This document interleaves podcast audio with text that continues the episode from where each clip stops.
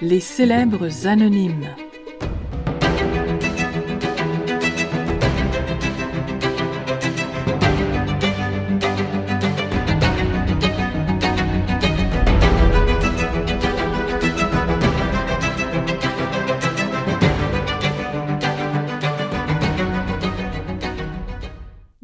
novembre 1940 Alice entend le bombardier Douglas Digby 749 survoler Saint-Pacôme à la noirceur, ignorant la panne d'essence.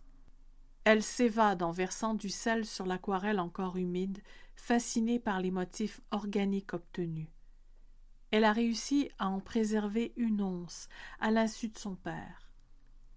Depuis que les Allemands attaquent des bateaux dans le golfe Saint-Laurent, ils voient de mauvais présages partout, particulièrement lorsqu'on renverse du sel. Elle a renoncé à le raisonner. Elle entend un bruit effroyable lorsque l'avion s'écrase. Son père fait irruption dans la pièce, horrifié, criant Qu'est-ce que tu as fait?